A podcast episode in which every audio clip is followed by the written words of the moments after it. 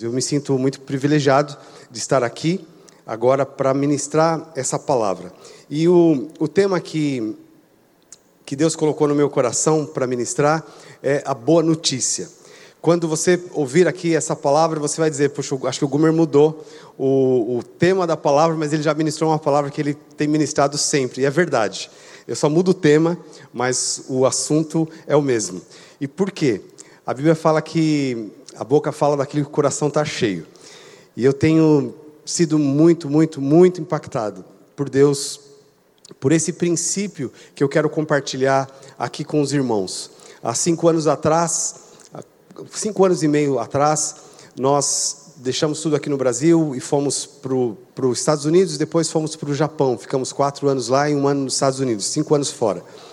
E esse período foi um período muito marcante na, na nossa vida como família, em especial porque nós brecamos a nossa vida desde os 25 anos, nós estávamos liderando a igreja, eu e a Márcia, antes de nos casarmos, nós começamos esse trabalho, liderando igreja em Barueri, e isso tudo Deus foi abençoando e as coisas foram acontecendo, e também liderando uma empresa, e depois família, e depois o MDA, a gente ajudava a supervisionar várias igrejas ligadas ao MDA. Então era um ritmo muito acelerado, onde já tinha uma, uma agenda, uma previsibilidade, alguns projetos, sonhos e tudo mais. E pela graça de Deus as coisas estavam acontecendo. Mas de repente a gente freou completamente e nós mergulhamos num outro, um outro estilo de vida que era completamente novo para nós, em todos os sentidos que você imagina, culturalmente falando, em questão de língua, é, de tudo, tudo, tudo, tudo. E, mas a gente estava, obviamente, preparado e planejado para fazer o que nós fomos fazer. É, até que todos os nossos planos foram por água abaixo. Eu vi que eu não tinha plano nenhum. E isso foi muito, foi muito bom. Foi muito bom. Não me gerou nem em mim, nem na minha família, é, nenhuma crise. Pelo contrário, pelo contrário, nós podemos aprofundar de fato a nossa vida, o nosso relacionamento na pessoa maravilhosa do Espírito Santo. E esse tempo foi um tempo marcante na minha vida e eu nunca mais vou ser o mesmo. E nesse período Deus falou muito com a gente, Deus falou muito comigo. Eu aprendi demais como uma criança aos pés do Pai, aprendendo os caminhos, o que fazer, o que não fazer. Eu saí do piloto automático e tive que entrar de fato na dependência completa do Espírito Santo. E eu digo para você, foi a melhor coisa é, que me aconteceu nos últimos tempos. E por isso eu tenho ministrado sobre esse assunto, sobre esse princípio que eu quero transmitir e ministrar com vocês aqui hoje. Eu tenho convicção no meu coração de que o Espírito Santo vai marcar a sua vida hoje. Não por minha causa, apesar de mim, mas eu sei que Ele está aqui. Você foi trazido pelo Espírito Santo e ele vai marcar a sua vida de uma forma muito especial. Eu estou dizendo isso para você de fato criar expectativa, não em mim, mas essa pessoa maravilhosa do Espírito Santo duas, duas indignações que eu tenho no meu coração há muitos anos. Quando eu comecei a viver a minha vida ministerial, tive uma experiência muito forte com Jesus aos 21 anos. Apesar de ter nascido no lar evangélico, foi nessa época mais ou menos que foi um impacto muito forte. E a partir dali Deus plantou duas indignações, dois inconformismos, inconformismos no meu coração. O primeiro deles é ver pessoa morrendo e indo para o inferno. Porque de fato, nós, se nós conhecermos o plano de Deus, tudo que Deus fez, a Bíblia fala que Deus amou o mundo de tal maneira que entregou seu Filho unigênito. Jesus foi pagou um preço alto. A Bíblia diz que Deus estava em Cristo, reconciliando consigo o mundo, não lhes imputando os seus pecados. A Bíblia diz também que, que Jesus despojou principados e potestades e os expôs publicamente. Aquele que escravizava, que matava, roubava e destruía, a Bíblia diz que foi destituído. Ou seja, ninguém no mundo inteiro precisaria ir para o inferno. Só que nós sabemos que a todo instante tem pessoas morrendo sem conhecer Jesus ou sem acreditar, ouviram, mas não acreditaram, e vão enfrentar uma realidade terrível. Então, nós, como cristãos, que conhecemos essa realidade espiritual, alguma coisa tem que mexer no nosso interior de saber que tem pessoas morrendo e indo para o inferno. Alguma coisa tem que mexer. porque nós entendemos essa realidade espiritual. Então essa é uma indignação, porque é a indignação do coração de Deus. Deus não ficou, é, não ficou passivo diante dessa situação. Ele enviou o seu filho para pagar o preço e comprar para ele homens de todas as tribos, línguas, povos e nações. Então cristão que é cristão precisa ficar indignado de saber que alguém está morrendo indo para o inferno. A segunda indignação do meu coração está ligado comigo mesmo e com, com, conosco aqui como cristãos. A segunda indignação é viver, ver cristãos vivendo sem cumprir o seu propósito de vida, Diferen, diferenciando muito pouco daqueles que não são cristãos. Vivendo, mas simplesmente como todos os, todas as pessoas, é, crescem, estudam, trabalham, ganham dinheiro, frequentam uma igreja, né, e no final morre, e não fez a diferença nessa terra, não cumpriu o propósito para o qual existe. Então, dentro dessas, dessas duas indignações, eu quero falar aqui então sobre essa boa notícia. Quando a gente fala boa notícia, a gente já liga automaticamente ao Evangelho, porque de fato o Evangelho é, são boas novas, a boa notícia. Mas o Evangelho é muito mais do que a salvação. Na verdade, o Evangelho é um pacote de boas notícias que à medida que nós entendemos e nós começamos a desfrutar disso, nós vamos ficando maravilhados com esse pacote de boas notícias que nós temos. Então eu gostaria de convidar, nós vamos ler um texto aqui, João capítulo 16, versos de 5 a 13. Esse, esse texto vai ser Jesus aqui ministrando com os seus discípulos. E eu queria que a gente tivesse uma experiência hoje, eu quero te propor aqui uma experiência com, com a palavra de Deus. O Brasil é, é o país das novelas. Né? As novelas brasileiras são exportadas para muitos lugares do, do mundo, porque de fato fazem sucesso. Agora, qual que é o segredo do sucesso das novelas brasileiras? Quem escreve, ele escreve algo que vai atrair os seus telespectadores para praticamente viver aquele papel junto. Então as pessoas ficam indignadas, elas ficam é, emocionadas, elas entram na trama. Não é uma coisa só que as pessoas assistem passivamente. Aquilo mexe com as pessoas porque traz à tona as suas próprias emoções, os seus próprios sonhos, os seus próprios problemas, as suas, as suas inquietações. Então, a novela que é bem sucedida, ela consegue esse nível de interação, de segurar essas pessoas por meses né, assistindo com uma data, um horário específico lá, assistindo aquele programa. Então é uma estratégia muito, muito bem, bem, bem usada na, na mídia brasileira.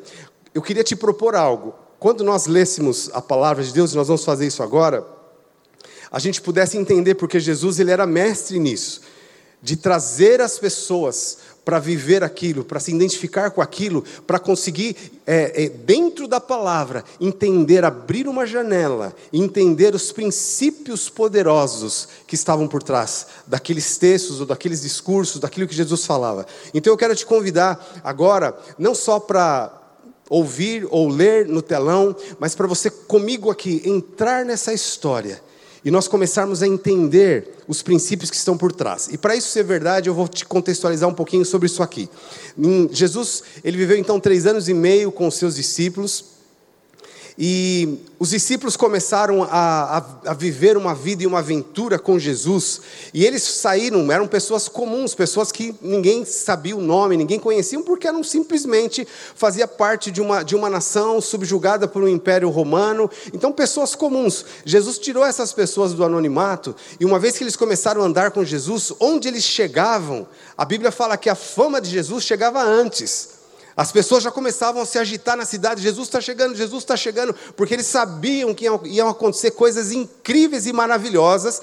Então, quem estava com eles, os discípulos, eles começaram também a crescer em popularidade e crescer em expectativa, crescer em sonhos, crescer na, na, na visão do, de futuro. Então, eles ficaram os caras na época, eles se, se, tornaram os caras, as estrelas da época de Jesus eram Jesus e os seus discípulos. Então eles começaram a planejar o futuro, e a Bíblia nos mostra algumas coisas, alguns pensamentos que eles tinham, até a disputa lá de, de, dos, do, de João e Tiago por ficar à direita e à esquerda de Jesus, porque eles já estavam planejando como vai ser né, o ministério que Jesus vai montar como Rei dos Reis, Senhor dos Senhores, tirando Roma do, do, do, do espaço aqui, tirando tirando Roma do cenário, nós vamos assumir, e qual vai ser a nossa posição? Então eles estavam nesse auge, quando Jesus convoca eles para uma reunião.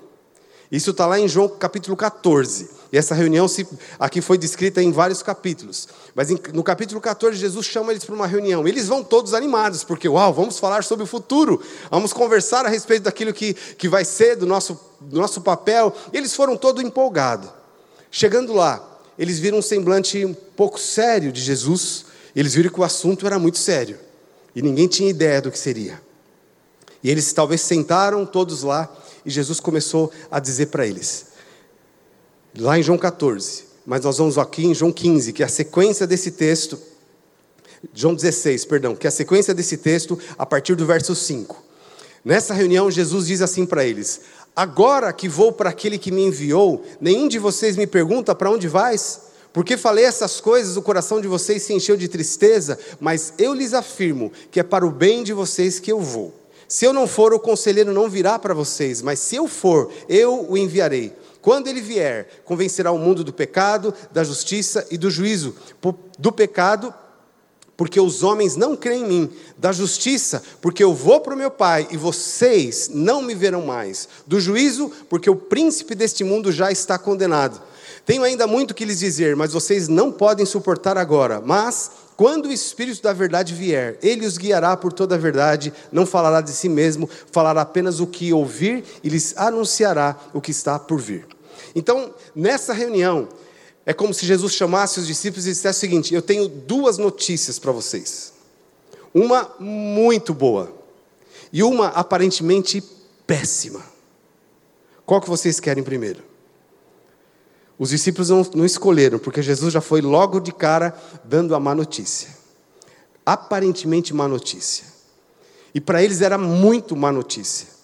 Porque Jesus simplesmente, no auge da carreira do sucesso desses discípulos. Jesus disse para eles: Pessoal, foi bom enquanto durou, mas eu estou indo embora. Mas para onde? Para onde eu vou? Vocês não podem ir. No meio desse texto aqui, Jesus ainda fala: ó, é melhor para vocês que eu vá, porque se eu for, o consolador não, não virá. Jesus já estava falando da segunda notícia, que era boa notícia, mas eles nem prestaram atenção, porque o que estava latejando no coração, na mente deles é: Ele vai embora. Ele vai embora. E o que, que isso significou para eles? Vamos entrar um pouquinho na vida desses discípulos, no dia a dia deles. Eram pessoas, como eu disse, pessoas comuns, pessoas faziam parte de uma, de uma sociedade subjugada, eles eram, trabalhavam ali, mas eles não podiam planejar o futuro porque eles pagavam altos impostos, eram praticamente extorquidos por Roma. Imagine Pedro, que era um pescador, ele tinha que sair para pescar, mas para dividir o peixe dele com Roma, para bancar o luxo, a ostentação é, de Roma, enquanto eles estavam como nação na penúria. Qual que era a perspectiva da vida de Pedro, que já não era um cara novinho? Qual que era a perspectiva de vida dele? Viver mais alguns dias, dar o melhor possível para minha família. Não tenho grandes sonhos, grandes expectativas. O sonho dele estava ali é, limitado ao mar da Galileia. Mas de repente, Jesus vem andando por aquela praia. E Jesus encontra com Pedro. E Jesus diz para ele: Vinde após mim, farei de você pescador de homens. Pedro abandonou o único negócio que ele tinha porque ele viu uma janela de oportunidade. Ele viu alguém que acendeu uma luz de esperança no seu interior. Ele viu alguém que deu uma pista da identidade de Pedro. Porque quando Jesus encontrou com Pedro, uma das primeiras coisas que Jesus disse para ele, disse: Você é Simão, cana, talvez inseguro, volúvel, mas eu te chamo Pedro, rocha. Jesus estava respondendo uma questão que a grande maioria, ou se não todos os homens, carregam no seu interior desde que nasce. E são duas questões: é quem eu sou e para que, que eu existo. Talvez você nunca tenha feito essa pergunta literalmente dessa forma, mas de muitas outras formas, todos nós já fizemos essa pergunta, desde bebê, desde pequenininho. Quando uma criança faz uma gracinha, o que, que ela está esperando? Que o pai vai aplaudir e falar: Você é demais. O que, que ela está esperando? Olha, você tem valor. Quando uma criança vai lá e ganha uma roupinha nova e chega diante do pai e fala: Ei, pai, eu estou bonito? O que, que ela está perguntando? Quem eu sou? Para que, que eu existo? Infelizmente, infelizmente a família, por ter sido, é, por ter perdido a essência do propósito de Deus, a família se tornou o lugar onde essa, essa pergunta é muito mal respondida, ainda que com boa intenção. Mas muitos pais só trabalham para dar o melhor para os filhos, mas o melhor que, que, o, que o pai pode dar para o filho não é o dinheiro, não é uma, uma educação, mas é trazer o que é essa identidade, essa estrutura, porque nós temos muita gente por aí super bem sucedida, super bem sucedida, mas que não tiveram essa pergunta respondida e são ocos por dentro. E com os discípulos não eram diferente, só que eles encontraram alguém. Jesus começou a reafirmar a identidade deles. E Jesus começou a andar junto com eles, ou melhor, eles andarem com Jesus.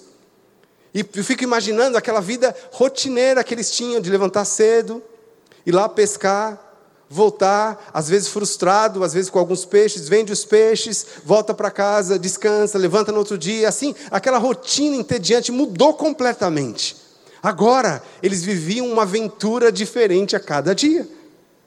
Imagine isso. Ele acordava lá, como vai ser hoje? Não tenho ideia, mas eu sei que vai ser sensacional. Sensacional. Eles não tinham medo dos fariseus, eles não tinham mais medo de, de, tempestade, eles não tinham mais medo de fome, eles não tinham mais medo da morte, porque cada dia eles viam uma coisa diferente que surpreendia o coração deles. E eu fico imaginando o próprio Pedro, ele começou a ficar agora famoso na, na pequena, na pequena vila de pescadores. Ele começou a ficar famoso. Eu imagino que ele ficava três, quatro dias viajando com Jesus. Quando voltava para casa, talvez a casa dele já estava rodeada de pessoas esperando Pedro chegar para quê? Para saber, Pedro, e aí como foi? Conta para a gente como foi essa temporada. E aí Pedro falava: Ah, foi incrível. Nós estávamos lá no, no lugar deserto, mais de cinco mil pessoas, e nós todo mundo com fome. E Jesus nos pediu para alimentar essas pessoas. E aí como vocês fizeram? Ah, vocês não têm ideia. Apareceu um menininho lá, deu dois peixes e cinco pães nós entregamos nas mãos de Jesus, mas e aí, o que, dois peixes, cinco pães pode fazer para uma multidão de cinco mil? Ah, vocês precisam lá, tá, tá lá para ver. Jesus agradeceu, ele entregou nas nossas mãos. E todos os discípulos voltaram com cestos cheios de sobra. Uau! As pessoas ficavam, uau, isso é demais. Deve ser incrível andar com Jesus. E Pedro se sentia, né? Falou, é, pois é, eu fui chamado, eu fui escolhido. E assim, dia a dia, ele tinha uma história nova para contar. Não só ele, mas cada um dos discípulos que vieram de situações diferentes, de, de, lugares diferentes, de sonhos diferentes, eles se encontraram com alguém que reafirmou a sua identidade. Eles conheciam muito bem, por exemplo, o que o Salmo 127 diz. O Salmo 127 diz o seguinte, a partir do versículo 1: Se o Senhor não edificar a casa, em vão trabalham os que a edificam. Se o Senhor não guardar a cidade, em vão vigia a sentinela. Será inútil levantar de madrugada, dormir tarde, comer o pão que conseguiram com tanto esforço, pois aos seus amados eles dá enquanto dormem. Olha aqui, eles conheciam isso, eles viveram essa primeira parte, de trabalhar duro, mas para quê? De tentar cuidar da casa, da cidade, do país, mas estavam debaixo de um jugo. Mas de repente ele teve essa, essa esperança, teve, teve essa experiência de Jesus entrar na vida deles e agora sim, agora sim, nós recebemos do nosso amado. Aí, continuando o versículo, diz assim: Herança do Senhor são os filhos, fruto do ventre, o seu galardão, como flechas na mão do guerreiro. Assim são os filhos da mocidade. Feliz o homem que enche deles a sua aljava, não será envergonhado quando enfrentar os seus inimigos à porta. Aqui está falando sobre a função de um pai dentro de uma família. E aqui Deus está dizendo, segundo o padrão de Deus, os nossos filhos deveriam ser essas flechas que têm identidade, mas têm um destino. O mundo está cheio de flechas que não acertam o alvo, de pessoas que estão tentando se achar, procurar quem eu sou, para que, que eu existo, e aí mergulham no trabalho, mergulham na profissão, talvez fiquem ricos, mas ainda assim não respondem a sua pergunta, ou às vezes mergulham nas drogas e tantas coisas. Com os discípulos não era diferente, mas agora eles tinham um valente, Jesus, e eles se sentiam como flechas na mão desse valente. Esse valente tinha uma pontaria incrível. Um dia Jesus enviou esses doze por cidades, tribos, e disse para eles o seguinte: entrem em todas as cidades, todos os lugares, todas as aldeias, e vocês vão encontrar a casa da paz. Chegando lá, vocês vão curar os enfermos, vão limpar os leprosos, vão expulsar os demônios, vão ressuscitar os mortos e vão anunciar que é chegado o Evangelho, que é chegado o reino de Deus. E os discípulos ficaram, nós? E eles foram como flecha e voltaram. Quando eles voltaram, Jesus disse: Eu vi Satanás caindo como raio. E eles todos comemorando: Senhor, até os demônios se submetem a nós. Um senso de identidade, de destino que eles tinham por causa de Jesus. Mas agora, esse Jesus que eles depositaram a esperança nele, ele ouve Jesus dizer: Tchau, tchau, vou embora. E para onde eu vou, vocês não podem ir. Eles tinham um senso de pertencer, eles faziam parte de uma equipe, o time de Jesus. Todo mundo tem essa necessidade, especialmente, especialmente os jovens. Essa necessidade de, de fazer parte de uma turma, de fazer parte de um time. E eles tinham isso. Eles tinham esse senso de pertencer, podia estar em qualquer lugar, mas eles voltavam para estarem juntos. E eles tinham como líder desse time Jesus, que era o espelho para eles, que era o conselheiro, que era o orientador, que era o professor. E eles sentiam que estavam progredindo, mas de repente eles voltam dessa reunião com essa frustração. Ele vai embora. Eles nem, eles nem se deram conta da segunda parte, e aliás, eu imagino que eles nem concordaram com a segunda parte, porque eles não tiveram revelação. E Jesus disse: É bom para vocês que eu vá. Eu sei que você está acompanhando aqui, e você está se colocando no lugar deles, e você pode se perguntar: como, como assim? Melhor do que ter Jesus junto comigo, Jesus para responder os inquisitores, Jesus para acalmar o mar, para acalmar o meu próprio coração. Como assim é melhor? Então, na verdade, queridos, naquela hora, essa notícia explodiu como uma bomba emocional no coração deles. Uma crise emocional, uma crise existencial voltou a repercutir no coração desses, desses discípulos. E, mas o primeiro aspecto dessa boa notícia, dessa má notícia, que na verdade era uma boa notícia, é o primeiro aspecto que eu falei da primeira indignação, é ver pessoas morrendo e indo para o inferno. Jesus, na verdade, precisava passar por tudo aquilo. Os discípulos não estavam entendendo. E eles foram aparentemente muito prejudicados com aquilo. Porque o Jesus que ele via, que eles viam, dando respostas contundentes, operando milagres. Agora, agora pensa só, eles viram esse Jesus sendo arrastado como um bandido, como ovelha muda, sendo acusado, mas não abrindo a boca. Sendo esbofeteado e não fazendo nada. Eles viram quando os soldados disseram para ele: se você é realmente filho de Deus, desce aí da cruz. Eu acho que talvez nasceu, não no coração de todos, porque todos estavam escondidos, só João estava lá. Talvez no coração de João falou: Jesus é agora, mostra quem você é. Nada. Ele não abriu a boca, porque ali ele estava resolvendo a primeira questão. Ele estava se colocando no nosso lugar, morrendo e pagando o preço pelo nosso pecado. Essa é a primeira parte da salvação. A segunda parte, que é a boa notícia que os discípulos não perceberam. Jesus ressuscitou, ficou um tempo com os discípulos ainda, mas depois ele subiu aos céus. Queridos, quando Jesus foi entronizado nos céus, ele liberou o Espírito Santo, e o Espírito Santo foi entronizado na terra. A Bíblia fala de um trono onde está o Deus, Pai Criador de todas as coisas, e Jesus à sua direita. Mas onde é o trono do Espírito Santo? Onde é o trono do Espírito Santo? É algo muito profundo isso. Mas tudo isso está embutido na notícia que Jesus deu e os discípulos não perceberam. Mas depois eles usufruíram disso.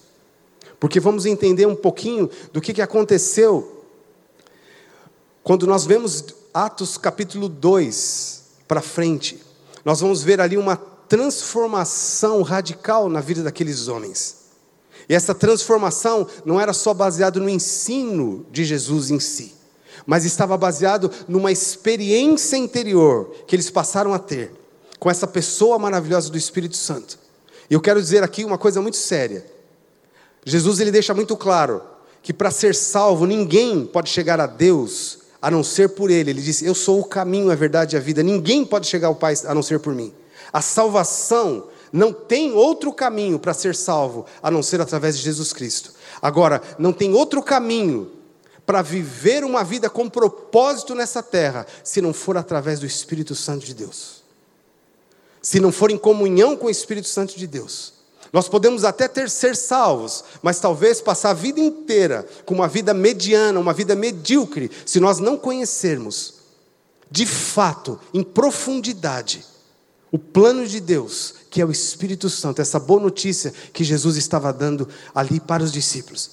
Agora vamos ver os mesmos versículos que nós vimos aqui, mas agora com essa, com essa revelação de que de fato Jesus estava dando uma boa notícia. Em João 14, 15, João 14, a partir do versículo 15, Jesus diz assim aos discípulos: Se vocês me amam, guardarão os meus mandamentos, e eu pedirei ao Pai, e Ele lhes dará outro consolador, a fim de que esteja com vocês para sempre.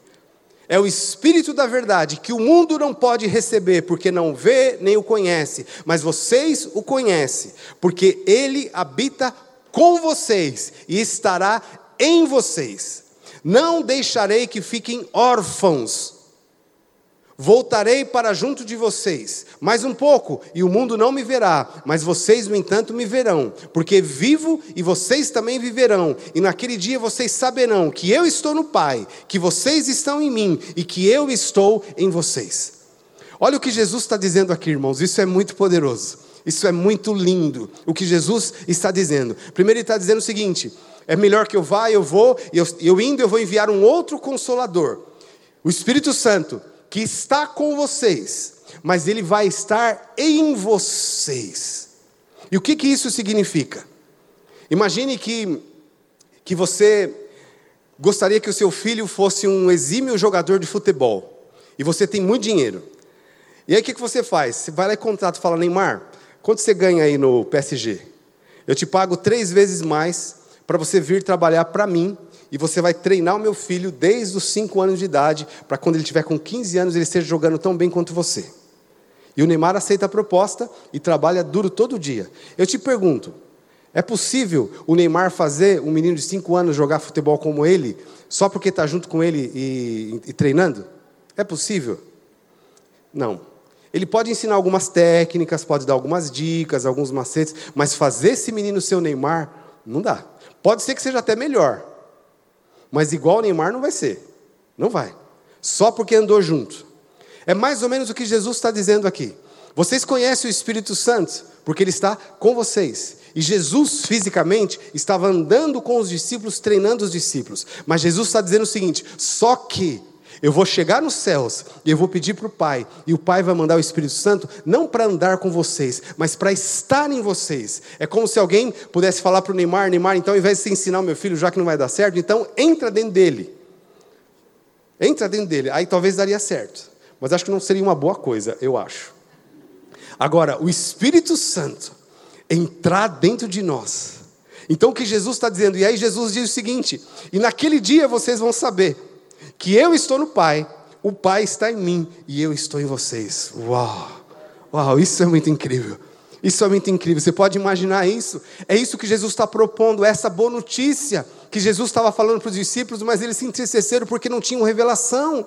Mas quando eles experimentaram o Espírito Santo entronizado dentro deles, o que, que aconteceu? Uma revolução interior. A identidade deles não era alguém falando de fora para dentro, ah, você é Pedro, como Jesus disse muitas vezes para Pedro. Mas agora era o próprio Espírito clamando dentro dele. E mais, Jesus diz: vocês não vão ficar órfãos, vocês vão receber o Espírito de adoção, que Romanos diz que clama, Abba, Pai, de dentro de nós. Nós não precisamos da afirmação de ninguém. Aqui, queridos, está a cura para qualquer trauma e qualquer ferida. Porque todos nós, em níveis diferentes, em proporções diferentes, mas sofremos rejeição, Alguns talvez sofreram abandono. Talvez alguns cresceram sem pai, sem mãe. E emocionalmente estariam condenados a carregar essas feridas para sempre. Porém, se nós entendermos e recebermos o Evangelho completo, não só a salvação para perdão dos nossos pecados, mas recebermos o Espírito Santo para uma transformação interior e exterior, nós vamos experimentar um nível de cura sobrenatural. Olha o que Jesus também está dizendo aqui, em João capítulo 15, versículo 13, ele diz assim: Tenho ainda muito que lhes dizer, mas vocês não podem suportar agora. Mas quando o Espírito da Verdade vier, ele os guiará por toda a verdade. Não falará de si mesmo, falará apenas o que ouvir e lhes anunciará o que está por vir. Jesus está dizendo: Eu não posso, eu gostaria de me comunicar com vocês, mas Jesus não estava falando isso para diminuí-los, mas trazendo uma verdade.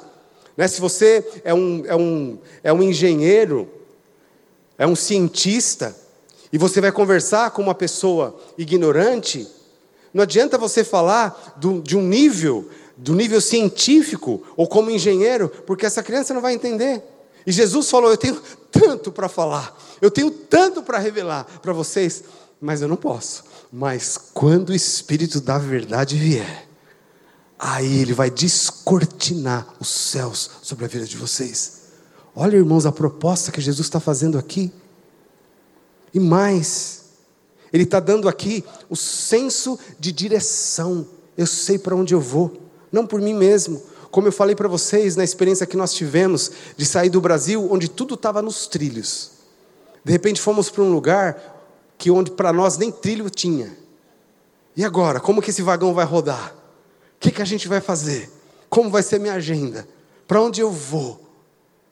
Ah, irmãos, foi maravilhoso isso. Eu glorifico a Deus porque às vezes, se a gente está andando sempre no trilho, muitas vezes é o trilho da rotina, do piloto automático, mas o Espírito Santo tem coisas muito mais profundas para nós.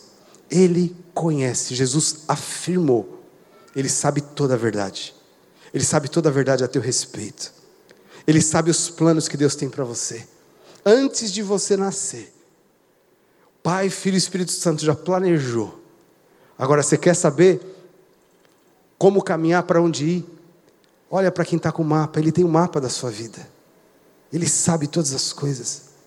Ele sabe todas as coisas. E Ele pode nos guiar por toda a verdade. Isso nos dá um senso de direção, um senso de pertencer.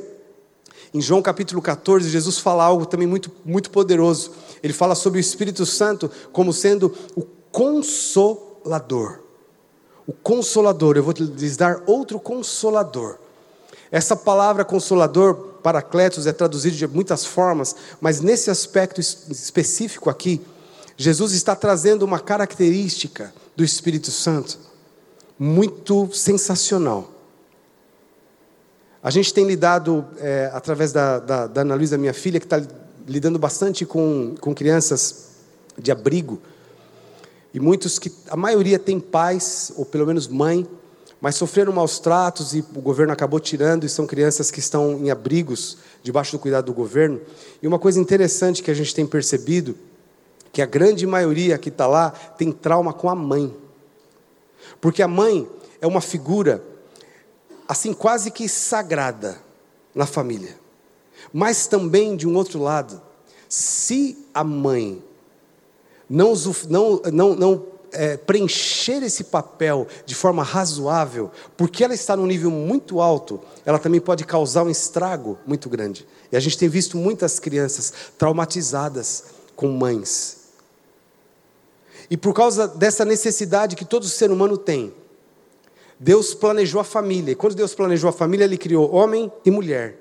Ele disse: sede fecundos as famílias estruturadas por Deus têm homem e mulher, e cada um com seu papel. Agora, de onde vêm as características essenciais para nutrir uma pessoa que o marido tem, o homem tem e a mulher tem? Vem de Deus. Vem de Deus. Porque o homem foi feito segundo a imagem e semelhança de Deus. E o que, que acontece? Em muitas, aliás, em praticamente todas as religiões, você já deve ter visto isso, tem uma figura feminina de destaque. Uma deusa, alguma figura feminina.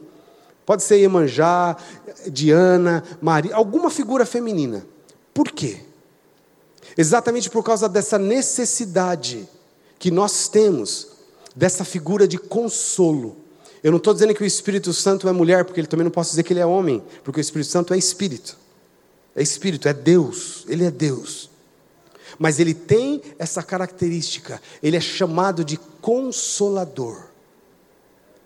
É muito profundo isso. Nós tivemos uma experiência no Japão, só para exemplificar isso, a Márcia, a Ana e a Beth, a esposa do Bruno, saíram para o IKEA para ver loja. Mas o IKEA é uma loja imensa, como o Etna aqui no Brasil, cheio de um galpão muito grande, cheio de um labirinto, e cada, cada Cada módulo é, tem lá módulos de camas, de colchões, de quartos e assim por diante. Então a Márcia amava ir lá e ficava horas, eu estava já cansado, ela horas lá. Aí esse dia eu não fui, foi a Márcia, a Ana e a, e a Beth, com duas crianças, um, o Danielzinho com dois e o Paulinho um pouco mais velho. Imagine que elas se divertiram e tá, só quando perceberam, o Danielzinho de dois não estava junto mais com elas. Aí falou: bom, vamos fazer uma força-tarefa, cada um vai para um lado para achar o Danielzinho. E saíram, procuraram, procuraram, e uma, andaram bastante. Falou: bom, eu não achei, mas a Beth deve ter achado. A Beth pensou: a Márcia deve ter achado. A Márcia pensou: a Ana deve ter achado. E voltaram as três para o ponto de encontro sem o Daniel. Aí entraram em crise. Falou: o que, que aconteceu? No Japão, um menino de dois anos perdido. Aí saíram e foram mais longe. Andaram, andaram, andaram. A Márcia andou em vários departamentos e finalmente ela viu Danielzinho com um olho desse tamanho assim, aquela cara de assustado, e uma japonesa lá cuidando dele. Aí a Márcia chegou e pegou o Daniel e saiu com ele e foi em encontro da Beth, carregando ele. E ele passivo assim, aquela cara de assustado, até que ele viu a Beth. Quando ele viu a Beth, aí ele chorou. Aí relaxou. Aí ele veio as lágrimas. Por quê? Porque ele encontrou a pessoa que perfigurava para ele o consolo.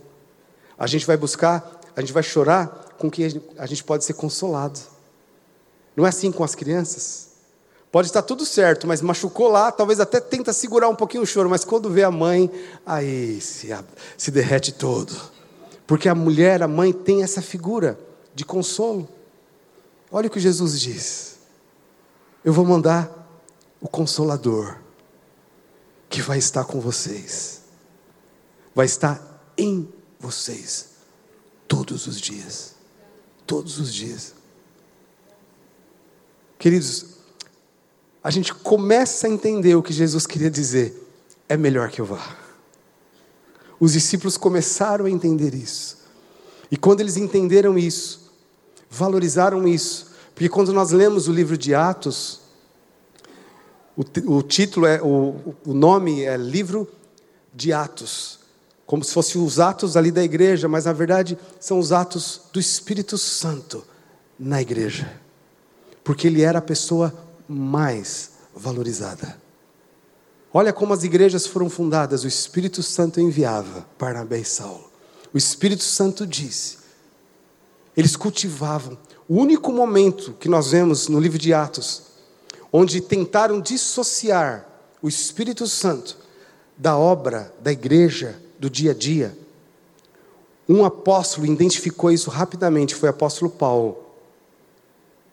Paulo foi para Éfeso, Éfeso era uma cidade bem, uma cidade de grande porte, uma cidade influente, e ele soube que tinham doze discípulos lá. E ele sabia, doze discípulos, cheios do Espírito Santo, eu vou chegar em Éfeso, vai ter uma revolução, como tinha acontecido em Antioquia.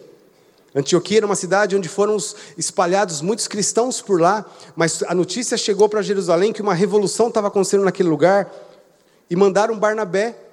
E Barnabé chegando lá falou: Uau!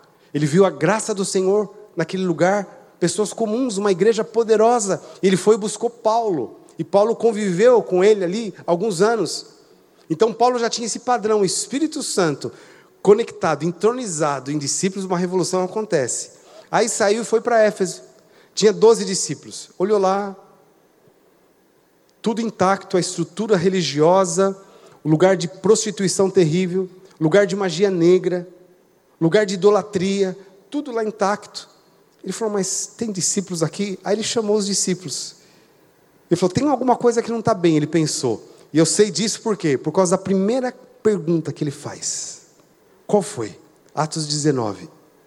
Qual foi a primeira pergunta? Ele diz: Irmãos, vocês receberam o Espírito Santo quando vocês creram? Qual foi a resposta dos discípulos? Nós nem sabemos que existe o Espírito Santo. Eles conheciam uma parte das boas novas, da boa notícia, mas eles não conheciam a segunda parte. Aí Paulo, como se tivesse falado: Bom, então eu entendi, está justificado tudo que está acontecendo, mas vamos começar do começo. Ele foi, ministrou com eles, e depois orou, eles foram cheios do Espírito, e em seguida, irmãos, a revolução começou a acontecer naquele lugar. Os maiores milagres que Paulo operou foi em Éfeso. Foi em Éfeso. Por quê? Valorização do Espírito Santo de Deus. Eu quero estimular agora, queridos, porque nós estamos vivendo agora num momento aqui nessa cidade, nesse estado, onde você tem um chamado, onde você está, mas a base de tudo isso, a base da nossa vida, é conhecer o Espírito Santo, é valorizar o Espírito Santo. As minhas manhãs, quando eu acordo, sabe que você acorda com aquela sensação de que alguém esteve vigiando você a noite inteira.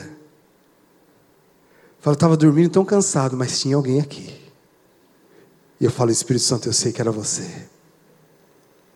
Zelando por mim. Aí não dá para levantar e sair atropelado, atropelando as coisas, para cumprir algo, sem interagir com Ele, sem se relacionar com o Espírito Santo. Irmãos, isso é maravilhoso. O Espírito Santo quer restaurar isso nos nossos corações.